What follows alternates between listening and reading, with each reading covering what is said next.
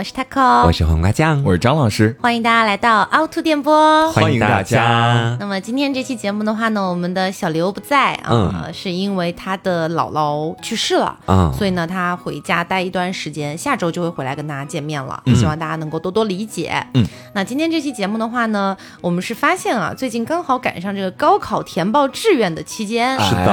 啊，虽然呢我们也不是什么志愿填报分析师，但是最起码的我们可以跟大家分析一下，我们几个人学的这个专业，它到底值不值得去报考。嗯，首先呢，先跟大家讲一下，呃，可能有新朋友不知道啊，我们都是毕业于浙江传媒学院。嗯，呃，我跟瓜呢是播音主持艺术学院，然后张老师呢是国际文化传播学院。是的，哎，但实际上我们学的都是播音主持这个大专业，嗯，下面可能的一些不同的方向而已。嗯，啊，总而言之就是学播音的这么一个概念。然后今天在跟大家分析这个问题的同时，我们也会跟大家分享一下我们在学习播音这个专业的过程当中都到底学到了一些什么东西。是。今天这期节目做完之后，这船会不会打电话过来，让我们删掉这期节目？你说完这句话之后，我就开始害怕了，你知道吗？好，我们先不不做那么多悬念哈，我们就综合的来说，只给第一个问题，那就是如果现在有一个高中生，哎，他高考考完了。然后呢，他是可以去填报播音主持这个专业的话，嗯，呃，咱们在座的三位是推荐他还是不推荐他呢？哎呦，我觉得这个其实要结合很多方面的因素，就一方面可能是呃，你通过艺考考到的那个有播音主持这个专业的学校，它到底是属于几流的水平。啊，如果是那种比较好一点的，嗯，那我觉得还可以。但如果是那一种，啊，咱们就是说相对来说处在中下游的后排的一些，我是不太建议的。你今天就不点名了是吧？对，这怎么点名啊？我以为你要开始可汗大点兵，好可怕。嗯，我是觉得还是要看这个人他自己的程度是一个什么样的程度。嗯，就因为之前我们三个人应该都是带过艺考生的，对对对。然后有一些。些艺考生给我留下很深的印象是，他有很多的所谓基础病，嗯，就是怎么改也改不过来。但是他后来也是，呃，参加了校考，呃，参加了统考，可能成绩也还 OK，然后也拿到了那么两三张、一两张合格证。然后这个时候他来问你了，老师，我想报这个学校，我的分刚好够，我能不能报？嗯。这个时候我其实是挺犯难的，嗯，就是因为我了解他的程度是一个什么样的程度，但我也不确定他上了大学之后，他这个所谓基础病能不能改过来？我觉得你们都在打官腔。你们都在说客气话而已，我就直接放一句我个人的哦。首先先强调一下啊，我们这期节目所有的内容只是基于我们三个人的观点，并不代表官方权威的消息。是的，对。那么你如果想参考，你就参考一下，但是别把我们的话当圣旨啊。我们只是分享我们个人的经验而已啊。你说这段话开始，我后面就可以自由发言了。可以，可以，可以，就自由发言啊，就就畅所欲言。好，那我说的这句话呢，就是如果你不是没有别的选择了。就我说的这个没有别的选择，并不是指很差的学校哈，就是还可以的那种学校。你并不是没有别的选择了，那么你就不要去上很差的播音的那种院校。嗯嗯，能明白我的意思吧？我们应该可以吧？是，当然可以明白。对，是。就这个原因呢，其实有很多啦，所以我们现在可以来探讨一下，就是为什么我们对于这个回答，他没有那么斩钉截铁，他没有说给我报，或者说给我别报什么之类的。嗯，首先是这样的，就是呃，大家读大学是为了什么呢？大家读大学啊，或许是希望通过大学这样的一个学历，以后能够找到更好一点的工作，嗯对吧？那么我们不妨就来聊一聊播音主持专业的他的一个就业吧。这个是老大难的一个问题呀。呃，感觉就是困扰大家许久的一个问题。对，其实前面他哥刚刚讲到说，他觉得如果你考到了还不错的播音主持学校，你可以去上。嗯。然后如果考的是那种很烂的学校的话，那你已经直接改成很烂了。因为你前面讲的这段话，我觉得现在自己已经可以大胆开麦了。对。那我这边的观点啊，真实观点，我不跟大家打官腔，我不推荐这个专业。对，直接改答案了是吗？对对对，为什么哈？其实呃，我接下来所讲的这段话完全是基于自己主观，不代表任何人。你们也可以就是从我的经历里面看，你们能不能找到一些相似点。好，就是是这样子的。我在高中的时候，其实我一直都有一个播音主持的梦想嘛。我记得在看开俱乐部里面就跟大家讲到过，就是我想成为中国第二个喝酒。然后当时是觉得，在我们那个小县城里，我是那种数一数二的存在。嗯，然后在我们的艺考机构里，我也算是中上的。我当时就真的觉得自己上完大学，下一步马上就能踏进湖南广电的大门。嗯，我跟你说，人高中的时候都会有这种奇思妙想的。是。然后当时浙传的那个配音班给了我一张合格证，我觉得。果真能看得中我的，想必也不是差学校。然后因为这船名声在外嘛，我就觉得说好像自己能力已经得到了认可。然后就先前听过一句话嘛，就。北有中传，嗯，南有浙传，嗯，然后我当时就觉得说，我已经去了中国最顶级的两所播音的院校之一，嗯，我觉得在里面我肯定能够得到一个很好的熏陶，然后后面水起，对我至少也得是个主持人吧，呃，我是这么想的，是主持人，是 是啊，我说的是那种电视主持人。啊，就当时其实还完全没有做电台、做播客这样的一个概念，嗯，当时最多就是我要上电视，我要让我爸妈看到我，让我全家都为我高兴，我要当大明星，对，指着电视说看。这是我儿子，或者这是我孙子什么的，就是大年三十大家一起守在电视机前，对，跨年晚会必定得有我。但是当你真的去踏进了学校的那一刻开始哦，你就会发现说，其实学习播音的这个过程，它跟你想象当中是有很大的区别的。嗯，就我原本会觉得，好像我们每天都要泡在那种演播厅里面，然后每天都是要去进行各种各样的不间断的那种，每个人都要去当主持人的那种训练，而且给每个人的时间都是很多的。你们的普通话都够好吗？每天就泡在那儿。当然，个人实力也是一方面，只不过是在描述当时自己的一些畅想，真的是畅想。确实，我觉得说当时自己的思想太幼稚、太年轻，没有考虑一个现实的情况。嗯，就是一个班的人数其实是很多的，有四十个人。就算学校他会觉得说，呃，让老师去教，还是分小课组，每个组二十个人，但是真的能分到你的时间其实很少。对，然后你就更别说那种登台表演，包括是在摄像机面前的那个机会的话，其实。讲实话，我觉得在我的大学四年过程当中，基本每个学期会有那么三到四次，嗯，是比较中肯的，对平均水平。所以我觉得，嗯，这种类型的练习不是特别多。然后我更多的时间就是在学校里面，前面节目也跟大家讲过，就待在电台里面嘛。当时已经接触到电台了，并且在后面接触到播客，然后才开始走上这条路。然后我当时我就记得 我的一生挚友谢老师。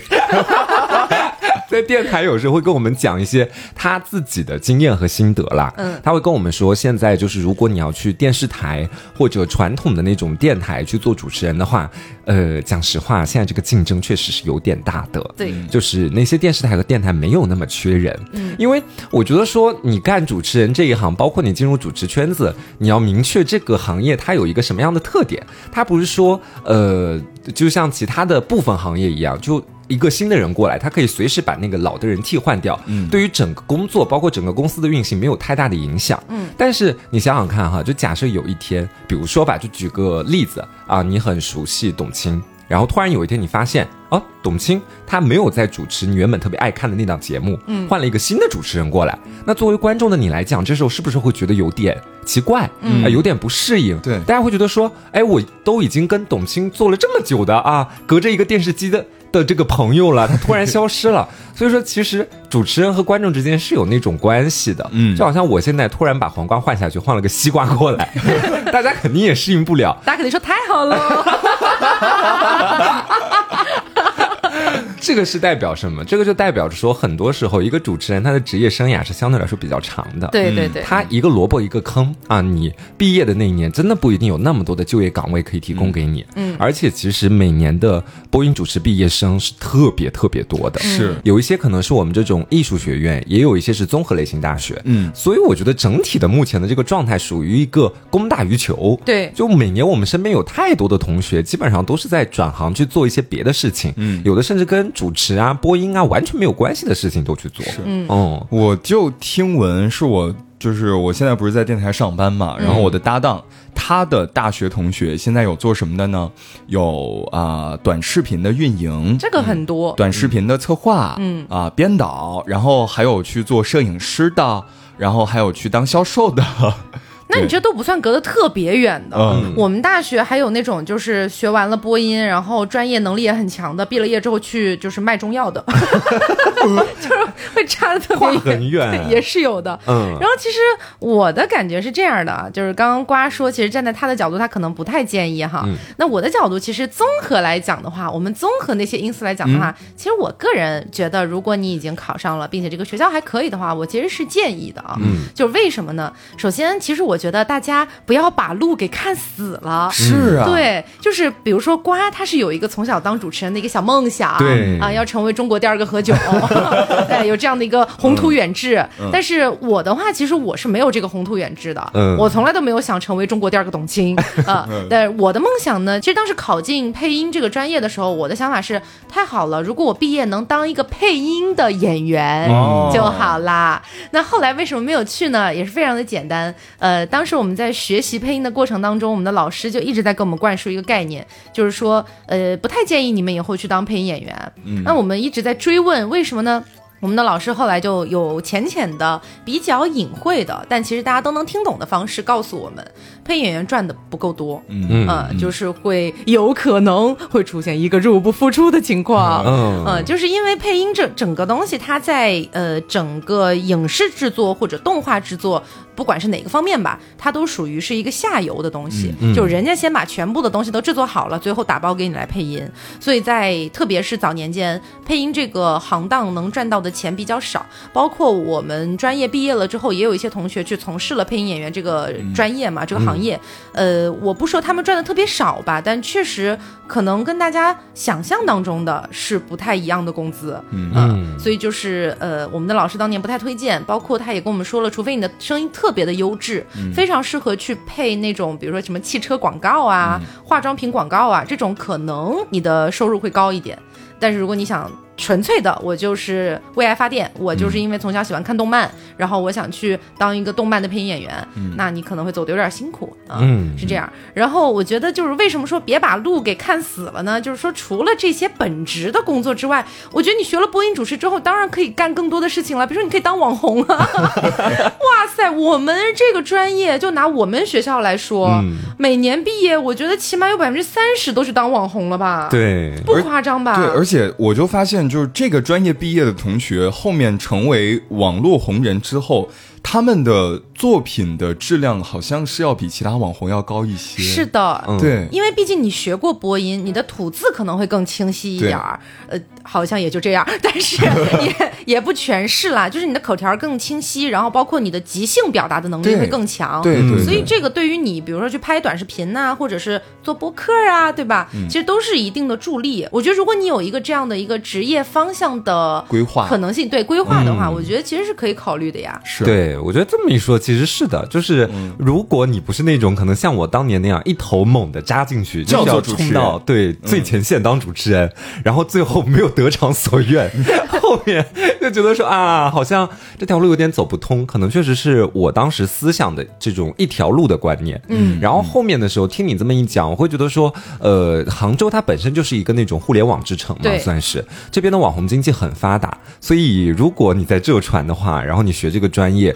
其实是从这个角度上来说，是可以来试一试的。对啊，而且我印象里面，我们的学弟学妹们，就他们有很多还是在读的，就还在学校里面。他们自己的账号就已经很火，什么几百万粉。当然啦，这个也肯定不是说所有人都能到达这样一个量级，有一些可能做一做也就没有人关注就死掉了，也是有很多。我据我所知，起码已经不下五六个了。嗯，就是他们的账号没有做起来，也是有的。但是这个东西本来也就是看你的个人机遇，包括你的个人能力的呀。嗯，而且。我觉得还有一个很重要的，就是说，呃，虽然说。呃，电视节目主持人和电台节目主持人，或许他有一点饱和，或许工作没有那么好找，或许他的收入没有那么高吧。嗯嗯。但是我们还有另外一个主持方向啊，那就是电竞主持。哦，是。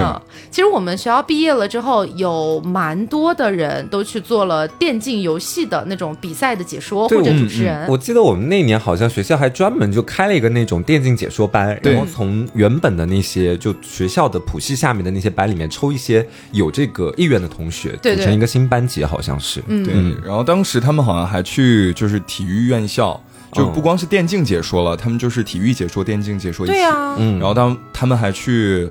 我记得应该是上体有交流，就是交换一年的时间。嗯嗯，所以我觉得就是呃，不要觉得读播音，你好像未来能就业的方向就只有主持人或者是电视节目。而且大家就大家自己也知道嘛，现在其实就是大家打开电视看那种正儿八经的频道的，已经比较少了。嗯，然后有很多的综艺，它可能更多是网综。嗯，然后这些网综里面。大部分又不一定有主持人这样一个角色，是，对，所以我觉得这个所谓传统的这种岗位在缩水的情况下，我觉得可以往外去探索嘛。嗯，这是 Taco 的想法。我呢也是想要再综合一下，就是更校园化一点的方向来跟大家说一说。其实我觉得也是值得报一报播音主持这个专业的，当然前提也要看学校。嗯，当然就只以我自己个人的经历来说，因为我学的是双语播音，嗯，所以就是比其他的方向多了一个优势，就是外语。嗯，呃，虽然咱也没好好学。啊，对这个地方我再补充一下啊，就其实不在我们学校，不管是播音主持这个专业，还是说你去学播音主持的配音这个方向，嗯还是说双语播音，还是等等的，其实除了这个专业之中。它有一些细分，会有一些独特的课程之外，整体的大框架都是在学播音主持这个东西。对对对对对对，我不是双语播音吗？嗯，然后我来说说看，我们的课都上过什么？嗯，首先呢是就是正常的播音主持基础的理论课程、实践课程，然后这是呃有老师一对一，哎也不是一对一，就是小课。想得美，一对一，一对一加钱啊。就是小课有辅导，就是比如说新闻播音呀，然后什么综艺节目主持啊、娱乐节目主持之类的。这抛开这些不说，我觉得挺有意思以及挺有意义的一一些课吧。嗯，我们会上到一些理论课，我上过的有传播学。新闻学。啊，其实我也挺喜欢这些课的。对，然后还有新媒体概论、艺术学、现代汉语、古代汉语这对对对对，其实这些课我觉得是这些大学能够带给你的，除了播音主持这些专业技术之外的，更多的所谓惊喜。对，而且是会带给你更多的一些知识储备。嗯嗯嗯嗯嗯。就虽然说这些课程吧，它带给你的好像就只是浅浅的你期末背的那几张纸而已。嗯。但没准它就让你开了一个新的路数的一个窍。对。因为我的同学有很多，大家就是在毕业的时候选择考研，嗯，或者是选择申请出国留学，那他们的方向可能更多就是偏，比如说。呃，传播学、传播学、新闻学，或者是跨文化传播、那个国际交际之类的。嗯嗯。所以我觉得，其实整体上来说的话，为什么我们一直在强调学校要好一点？哎，哎，这个原因呢，我们能说吗？果真能讨论这个问题吗？怎么说呢？就这样说吧。啊，我们这个新闻学概论这门课呢，就是我上的时候还没赶上，但是后面有学弟学妹赶上了，就是写教材的那位。主编来给学弟学妹们上课，嗯嗯，哎，对，就是这样一个情况。就是呃，因为如果我们这里要去，可当然我们肯定不可能点名一些学校哈，但是确确实实就是，如果有一些学校它的。呃，办学质量其实没有那么高，名气也没有那么高的话，一方面可能会影响你未来就业，第二方面可能你确实也学不到一些比较好的东西。对对对对，而且我觉得有一个点，这能说吗？我天哪！是我当时高三时候的经历，我只分享经历，不代表任何就是什么主观偏向观点什么的啊。就是当时我记得跟我有两个特别好的朋友，然后我们是在一个艺考培训机构里面，然后当时就去考了某一个就。就是主业专攻是播音主持的这样的一个学校，嗯，然后那个学校是挺好考的。按我们老师的话讲是，只要你交了报名费，只要你在现场参与了面试，哦，那么你就必定会收到他们的录取通知书。那个学校是不是 不要再往下说了？对，不能说了。然后当时这个事情就传出来了嘛，就大家基本上都是把那个学校当做保底，意思是什么呢？就是假设我没有冲到一个更好的，那我好歹还有个大学上，嗯。啊，大家心态都是这个样子的。然后后面呢，我们当中有一个朋友，呃，其他学校考的都挺失利的，嗯，到最后发现其实也就只有那个学校可以选了。嗯，与此同时，我们机构里面就公认专业水平最差的一个人，那个人他是大概只学了两周吧，嗯，然后在那边也去考了那个学校，你就会发现说他们两个是完完全全可以放在一个学校里面的。嗯，这就代表了什么？就代表这种类型的学校，你周边的人他能力的那个水平参差不齐，非常参差的。嗯，同时大家都是在一个中下游水平。嗯，或许你不会得到特别大的一个提高。嗯，那你与其这个样子，为什么不选择一个其他的可能综合类大学，或者有什么其他更好的选择？我觉得都是可以的。对，因为之前我的微博上收到过一个女生的提问，她来私聊我，她的意思就是她就是今年的高考生，嗯，然后她的高考已经结束了，她已经看到她的分数线啊等等的，她现在有两个选择，第一条路是她可以去报稍微还算不错的一个综合类院校，嗯，但可能跟播音没有关系，嗯，另外呢，她可以报一个就是我们认知里面没有那么好的一个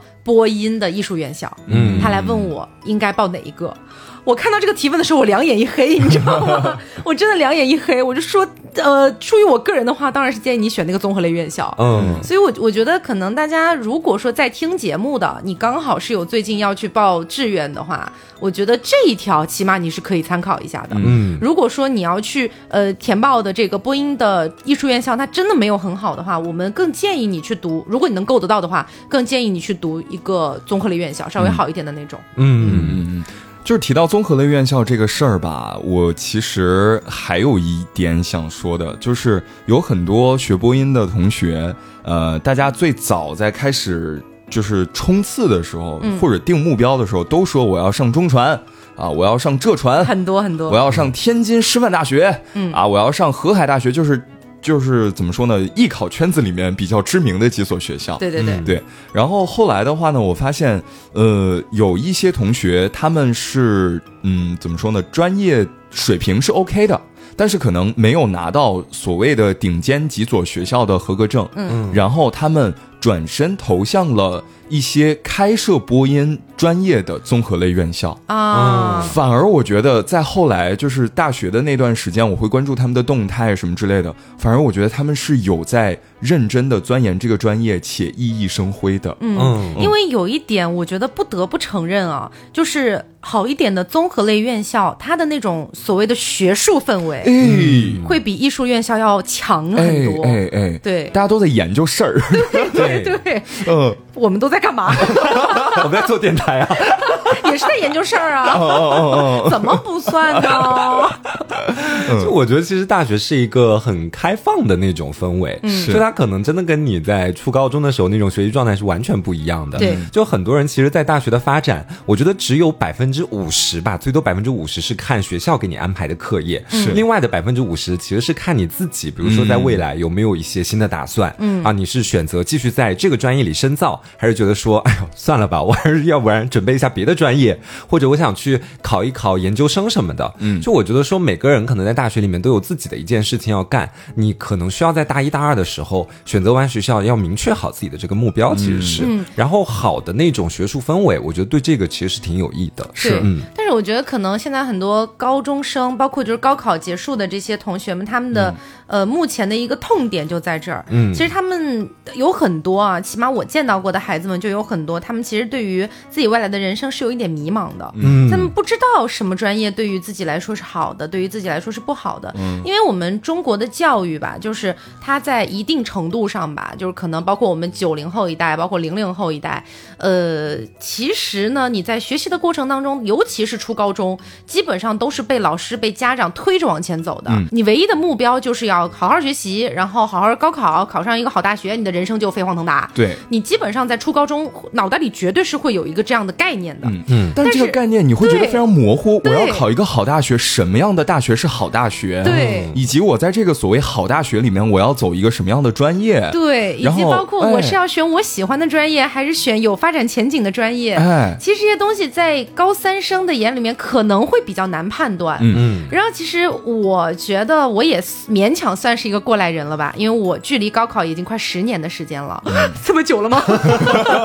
天哪！但是就是我个人的感受是，我觉得呃，如果说你家里面是有一些矿在的，嗯，或者说你家里面是有这个家业，你可以回去继承的，嗯，或者最起码你就算毕业了之后几年没有工作，嗯，你家里面也是衣食无忧的，嗯，这样的一个状态的话，我觉得你可以放心大胆的去选你自己喜欢的专业，是，不管他未来就业有多冷门，不管他有多难找工作，选你喜欢的就好了，是，因为你毕竟是衣食无忧的嘛，嗯，但是但凡你不是，就是我们更多的普通的孩子们了，你但凡不是纯粹的衣食无忧，你毕了业之后，你可能是需要找到一份稍微好一点的工作的，慢慢有上升空间的，嗯，要去观察职业天花板的这种工作的话，我就不是那么建议大家纯粹的去参考自己喜欢的专业了，嗯，因为我觉得在这种状态下，你纯粹去只参考自己喜欢的专业的话，你毕业了之后可能会有点辛苦嘛。对，其实你这个就让我想到我当年就上大学的时候选那个专业嘛，嗯，其实我对配音啊，我讲实话，兴趣为零。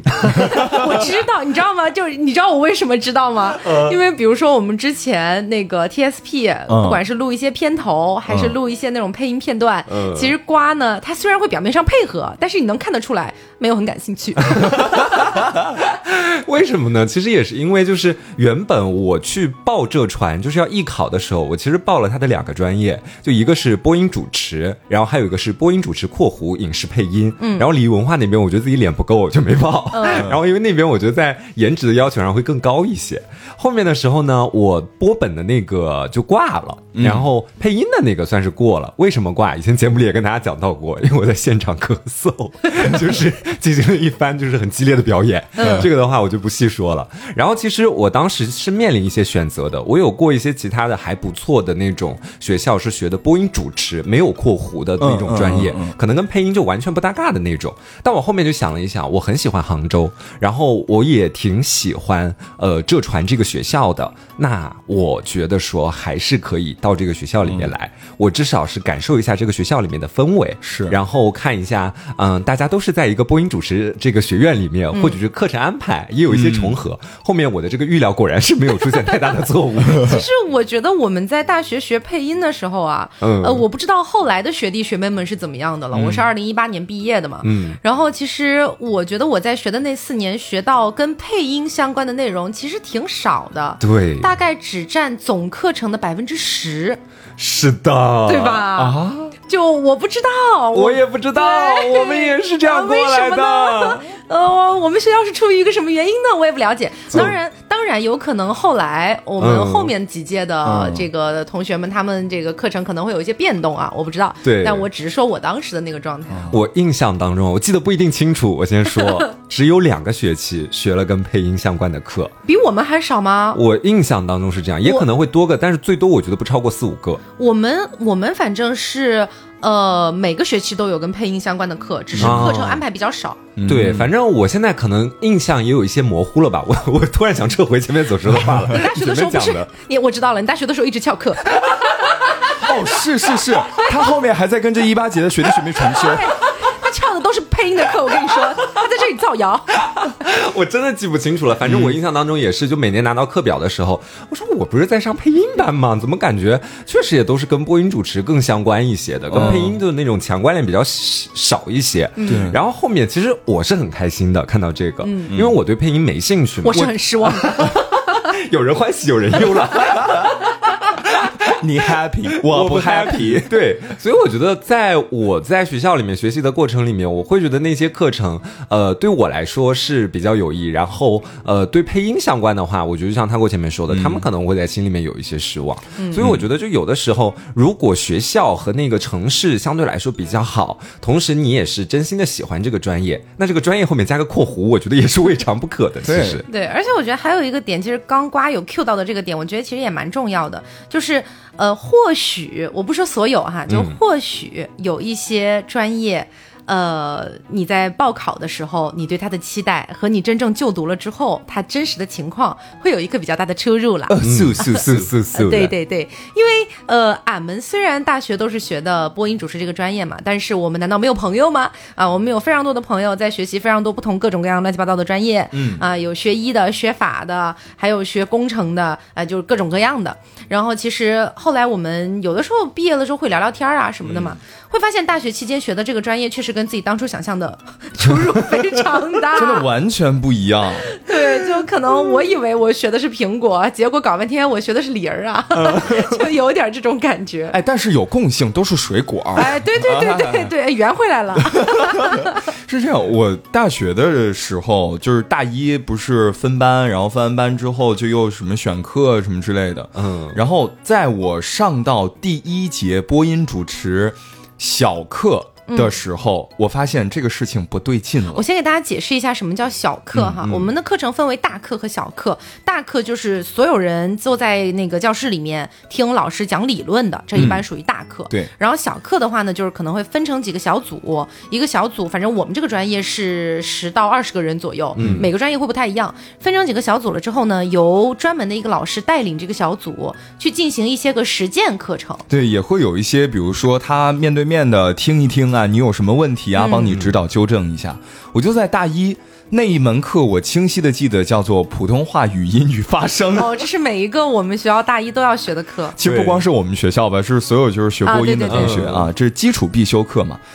但是我发现这个事情不对劲在哪儿呢？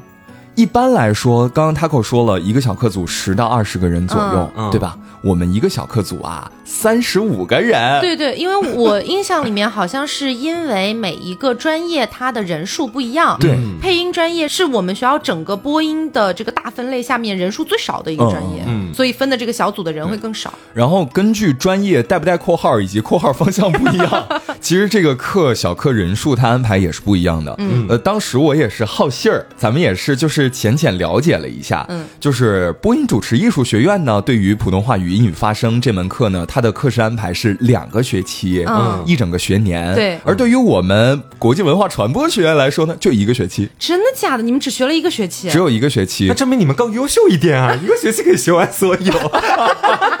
就是到现在，我清晰的记得关于这门课的所有记忆，都是老师在讲大课的时候，比如说这节课啊，他展示这个。呃，播音主持发声跟以前的一些戏曲的连结啊，他在台上唱了段戏，然后明天呢是这位老师 真的会在台上唱段戏吗？真的会，真的会。那个老师就是他，随时能掏出来一些，比如说什么笛子呀，或者是什么快板之类的家伙事儿。我我们那老师也是，但他虽然他虽然不是唱戏，但他会打快板啊，对对，或者说他突然就来一段贯口。哎，对对对，你会觉得这个老师真的非常厉害，对，但是我好像继承不了他的功力呢。对，你会觉得哇，他好有才艺，可是我学不到这种感觉吧？对，就是我想，我也曾想过，能不能像他那样，就是流利的表演完一段，比如说什么贯口吧，什么快板书吧。嗯，哎，我也咱就是勤加练习。后来还是觉得，就是跟老师之间是有很大差距的。哎，所以我很好奇，你们的小课的部分其实是会比较拥挤一点嘛，人会多一点。是的。所以在这种情况下，你们只学了一个学期。然后一个学期之后，假设你们去做普通话测试的话，会不会有很多人不达到一乙这个水平啊？是的，哦，是的，我们班有很多同学是二甲。哦，但是我们学校毕业的要求是一乙，对，对我们这个学院没有要求，真的假的？你们连这个要求都没有？没有要求，没有要求，但是他们要过四六级。我们连四六级都不用过，有得必有失。对对对，有人欢喜有人忧。但是张老师很厉害哎，在这种情况下，他还是考了一甲。对呀，我没记错的话是一甲吧？只是送审然后被打回来啊，那也算是就是准一甲。好。在座不是三位准一甲吗？我不是，我连送审都没有，因为我上了大学之后只考了两次普测。第一次我拿了个二甲，然后再回到宿舍之后哭了很久，就觉得特别丢脸。后来在我们那个就是重庆老乡群里面，我就问大家，我说你们考了什么水平啊？然后我发现绝大部分都是二甲，然后我就发现哦，可能是我们的方音吧。对，然后后来经过下半学期的一个纠正，我终于考了一乙，然后我就觉得 OK，达到毕业标准了，我就没考了。我是大一上学期还是下？学期的时候，当时就直接一甲送审了，嗯，然后后面我觉得现在普通话应该是二甲到二乙之间。没错，真的没错。就你学习网络语言，然后天天学一些歪门邪道，到后面你这个普测是肯定要往下降的。我跟你讲，说到这儿了，我想歪个楼，偏个题。在去年的六月份还是七月份来着，我跟巴老师相约去参加了一次普通话测试。什么？对，它是面向社会公众开放的普通话测试。嗯，然后我发现，因为我们在学校里面都是有老师跟你面对面坐着，然后他拿一个录音笔把这个材料录下来嘛。嗯。社会考试是纯电脑测试，你才知道吗？不会吧？呃，这个我倒是之前有所了解，但是我后来知道的是什么呢？其实有老师的测试更难。更简单啊，更简单吗？对，因为它毕竟是人耳在听，人耳在听。但是你用机器、用电脑去测，它真的就是一个音节一个音节的在给你对。虽然也有老师在后台，就是会给你呃一个字一个字、一个段一段的去听，但是它的这个精准度的要求可能会更高一些。哦，明白了。哎，你这让我想到，我前段时间有在就是短视频平台上面有刷到，有好多好多的人在发视频，就是去还原他们当时普测最后一道题的那个过程。命题说话。对，然后我才惊觉，原来这个命题说话有那么多人其实是很抓瞎的。嗯嗯。因为当时这道题对于我们来说是最简单的一道题。啊，因为你只要说就好了，而且他对你的内容没有什么要求，他不需要你去堆那些华丽的词藻或者句子，你只需要把一个事件讲清楚。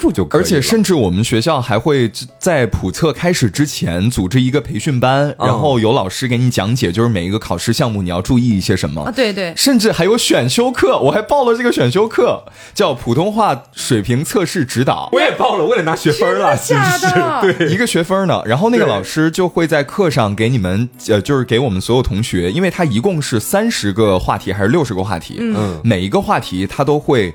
呃，分门别类的告诉大家啊，你可以准备一个什么样的素材，什么样的素材，以什么样的逻辑。串起来就完事儿了。那么这样的素材，你适用于这个题、这个题、这个题、这个题，还有这种有这个，其实它你要是想获得一个比较高的分数，也是有一些技巧在里面的。因为当时我们那个老师是有专门跟我们讲过最后一道大题你怎么去回答的。嗯，他说就是首先你不用特别的，就像刚才瓜说的，你不用有特别多华丽的词藻，对，不用特别像一个主持人一样去说，你就把你的普通话说标准，对，说清楚，然后围绕着这个话题去说，你别偏题。是就可以了，嗯。然后其实我们当时，我我也不知道，反正就是我记得我当时自己又总结出来一个办法，就是任何的题就给他拉一个时间线就可以了。嗯。就比如说我最喜欢的季节，哎，那我可以从春天说到冬天，最后我总结为什么我最喜欢夏天。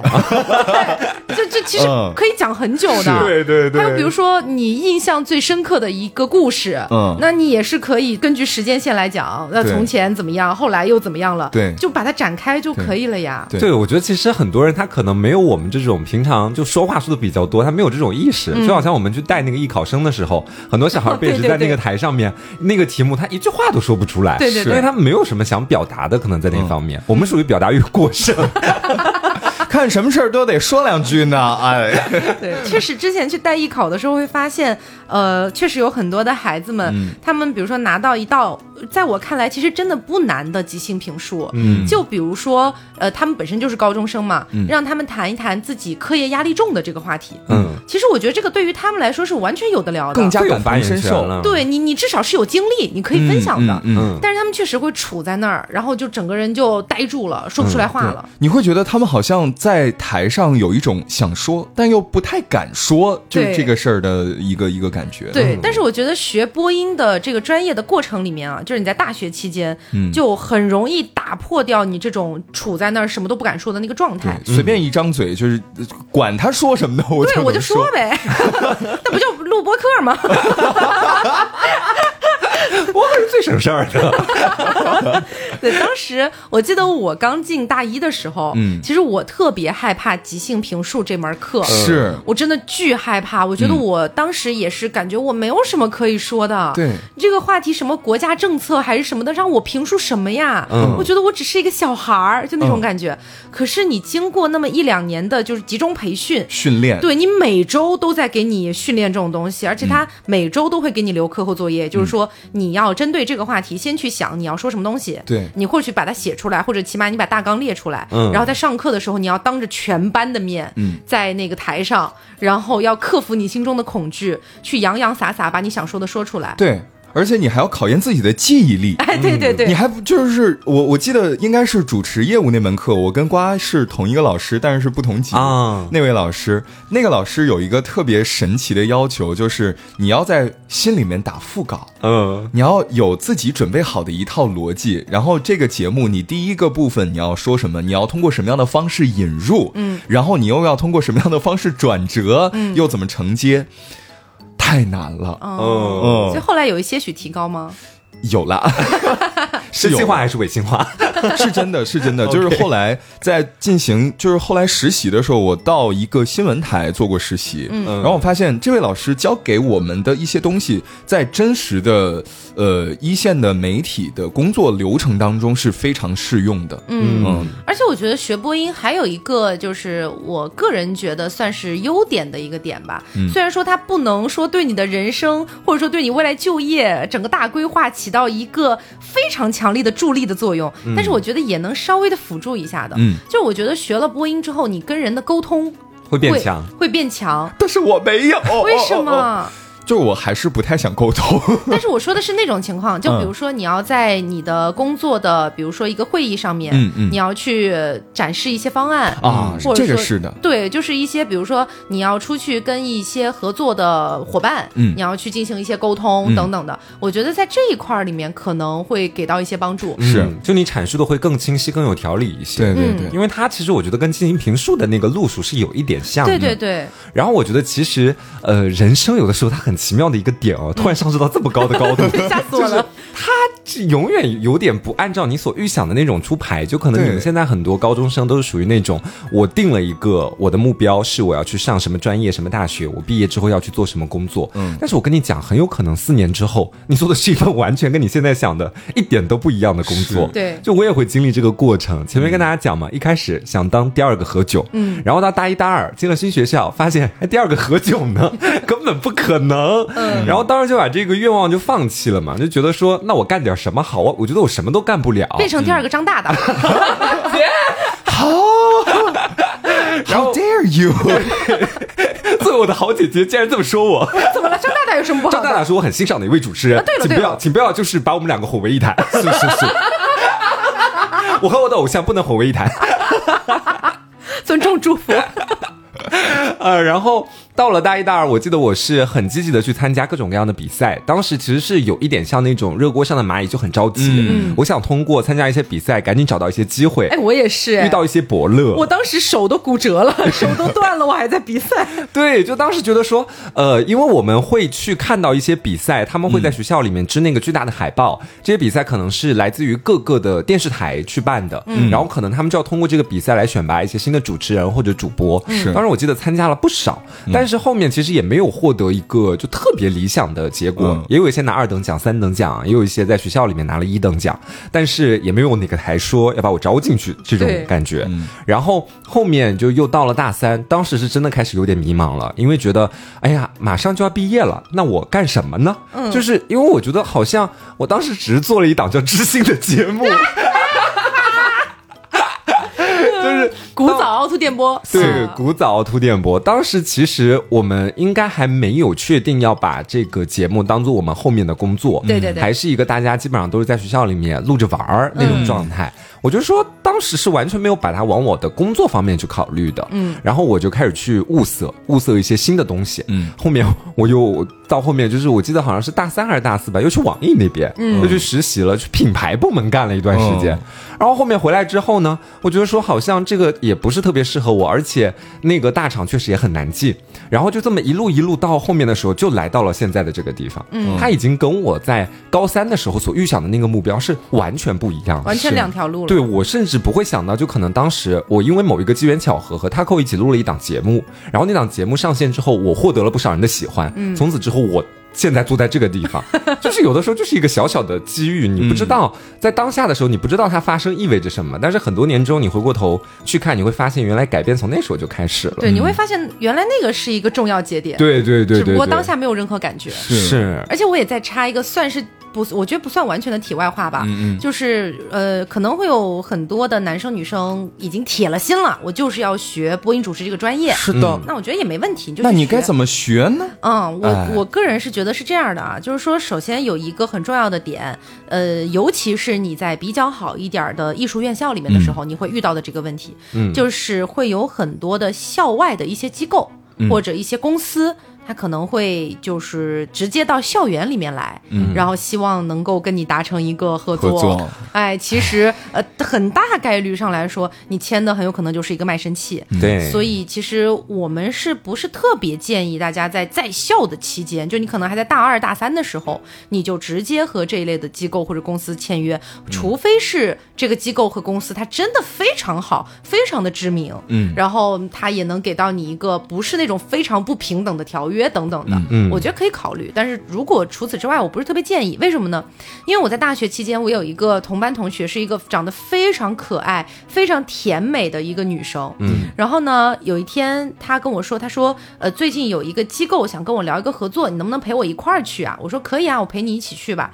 然后去了之后，我就嗅到了一丝不对劲的味道。嗯，呃，当时呢，那个机构的人他是这么说的。他说他们想打造第二个刘强东和奶茶妹妹，真的离谱。当时还有人说要把我打造成第二个李佳琦，我记得，我记得，对，就是。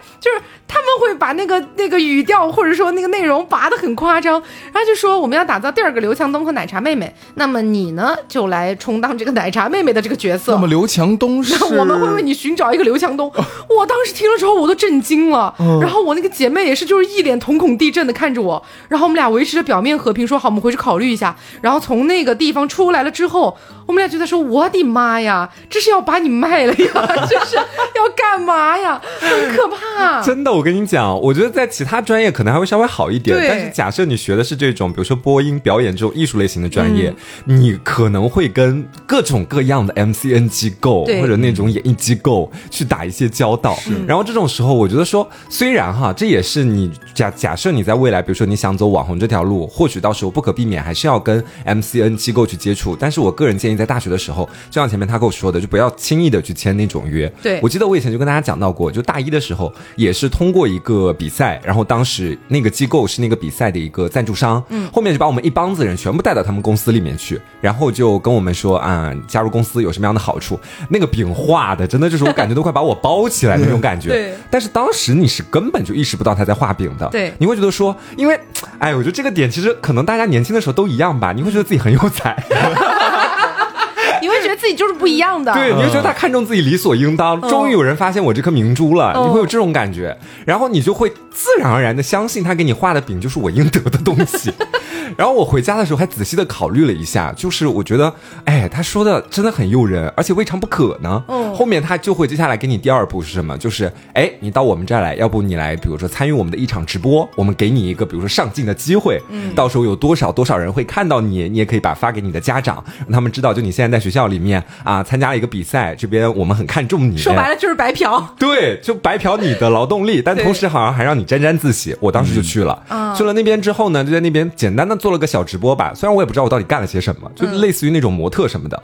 然后后面的时候，那个旁边的，我记得现场的某一个负责人，就前面就一直都是他跟我们对接嘛。我记得我在节目里也讲过，就他突然间就跟我说啊，我觉得就是嗯，你的眼睛有点小，就是我如果你到我们这边来，我们是可以免费给你割个双眼皮的。我节目里讲到过啊，他说出钱帮我去割双眼皮，我当时又心动，更心动。我觉得说哇，割个双眼皮都是免费的，机构对我真的挺好的。嗯，我跟你说。姐子们，你们但凡上学校碰到这种画大饼啦，然后还有什么其他的，或者是他不要被哥哥双眼皮收买，朋友们就是对擦亮眼睛。而且那种机构，他可能有时候一签就是五到八年，甚至更久，违约金也会特别高。然后我当时自己就是还处在那个非常心动的状态嘛，我记得我还去找我当时那个班主任，嗯，我表面上是去咨询他的意见，但其实是有一点那种献宝的意思。咨询什么意见？割双眼皮的意见吗？我是要割哪种双眼皮啊，老师？您喜欢欧式大双还是 什么什么的？我就问他，我说老师，呃，有一个机构，他们最近说想要签我，我好纠结啊，就是您能不能帮我看看？老师说哪个机构啊？我说哦，就是赞助我们前两天参加那个比赛的机构。您当时还是评委呢，我就跟他这么讲。然后我们老师嘛，当时他没有明说，嗯，但是。他是直接跟我说，我建议你再考虑一下，我们大一的时候，嗯，还是要以学校的这些课业为重。哎，这些这些机会到后面的时候是很多的。嗯，他当时讲完这个话，我马上就懂，就有种如梦初醒的感觉，你知道吧？嗯，那个老师是我很尊敬的一个老师，是我们班的班主任，但现在很遗憾他已经去世了。就是，但是我时常还是会想到，就当时那个场景嘛，就是会觉得说，当时还好他拉了我一把，对，不然的话，我现在可能已经不知道被就是在那个公司完全被捆死。对，如果签五到八年的话，你现在可能还在那儿呢。对，说不定我就被雪藏了，因为说不定我没有什么商业价值。对，然后我也不能跟别的公司签约。其实，如果我要走的话，还要支付巨额的违约金。嗯，是。所以就是，其实读这种艺术专业的时候。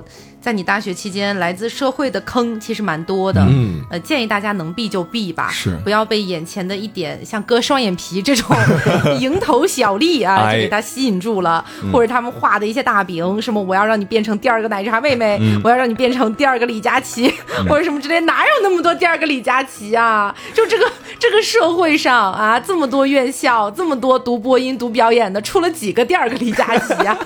所以我觉得大家就是谨慎选择。吧，嗯，然后今天就是跟大家复盘了一下，到底播音主持这个专业值不值得去读一读，值不值得去报一报，以及它未来的就业前景等等的。当然，我承认啊，就是播音主持这个专业，你要跟那种搞科研的比起来，那个含金量肯定是不一样的。是的，那是没法比。对，所以今天我们其实不太能去跟那些专业去做横向对比。嗯，但是我们就说，以现在的互联网的发展啊，然后包括就是看你自己个人的未来的职业规划，以及如果你能考上。一个还算不错的播音主持院校的话，嗯，其实我觉得还是可以去尝试一下的，嗯啊，当然大家可能意见会不太一样啊，但我只说我个人了。我觉得现在已经有点偏向你们那边了，就是被洗脑了。对，也不是被洗脑，是我突然意识到，就是你的播音主持慢被成员 了。不是，是我发现时代的变化是非常快的。嗯，就我大一、大二的那那两年的时候，其实电视相对来说还在一个相对比较主流的那个位置。嗯，然后当时的我就觉得说一定要朝那边去奔。然后后面就是他又刚刚讲到什么电。电竞解说、体育解说，还有网红这种互联网直播带货经济起来之后，确实对我们这个专业来讲，路数已经变得越来越多了。嗯，就是我觉得现在从我的角度来说，本人再次修改答案，就是如果学校还不错的话，是真的可以考虑一下这个专业。好，嗯，我是觉得，如果你能拿到一个比较不错学校的合格证，而且你的分数还够，那咱们就一往无前的，也不是说一往无前吧，我稍微收敛一些，嗯，咱们就报一报试试看。嗯，但是你的心态要搞好。呃，因为我当时上大学的时候，我在想我要不要当一个主持人呢？我是想想成为一个主持人的，然后后来也是一路就这么走过来的。但是在开始上专业课之后，再加上各种各样其他的课程之后，我才发现哦，播音主持这个所谓的专业，这个所谓的艺术。呃，他让我学的东西，他需要我练习的东西，只不过是我的一个工具。对对对，只要你有这样的意识，然后再去探索一下你想要发展的方向，那其实你学这个专业真的会给你。很大程度上的增光添彩。对，我觉得你学播音主持，你可以把它看作是学了一项呃艺术类的技能。哎，对，它只不过是你的一个技能，你不会因为你的普通话特别标准，或者说你不会单纯的因为你的新闻播报的特别厉害，你就能把康辉给顶下来。这目标定的也太远大了，比我那个何炅还远大，我觉得。对，就是学这个专业，你不能只是把它当做一个我只要练好普通话，嗯，我只要学好绕口令儿，我只要能说几个贯。口那就行了的，那是其实起不到太大的作用。是这些其实都是工具。对，你需要有更多的一些知识类的补充，对，然后自己更多的一些探索。我觉得这个是在这个专业里面其实是非常重要的一个板块。对，然后再去选专业的时候，也要切记去看一下。就我们今天可能前面讲到后面有没有括号这个事情。意括号这个 事？没有没有没有，因为我是怕我当时的一些表述可能会误导到大家，大家可能会觉得说哦有没有。括号无所谓，我觉得这个大家还是要稍微清楚的看待一点的。对对对对，我当年其实是有一点占运气成分，就是我虽然去的是配音班，但学的更多的其实是播音主持的知识。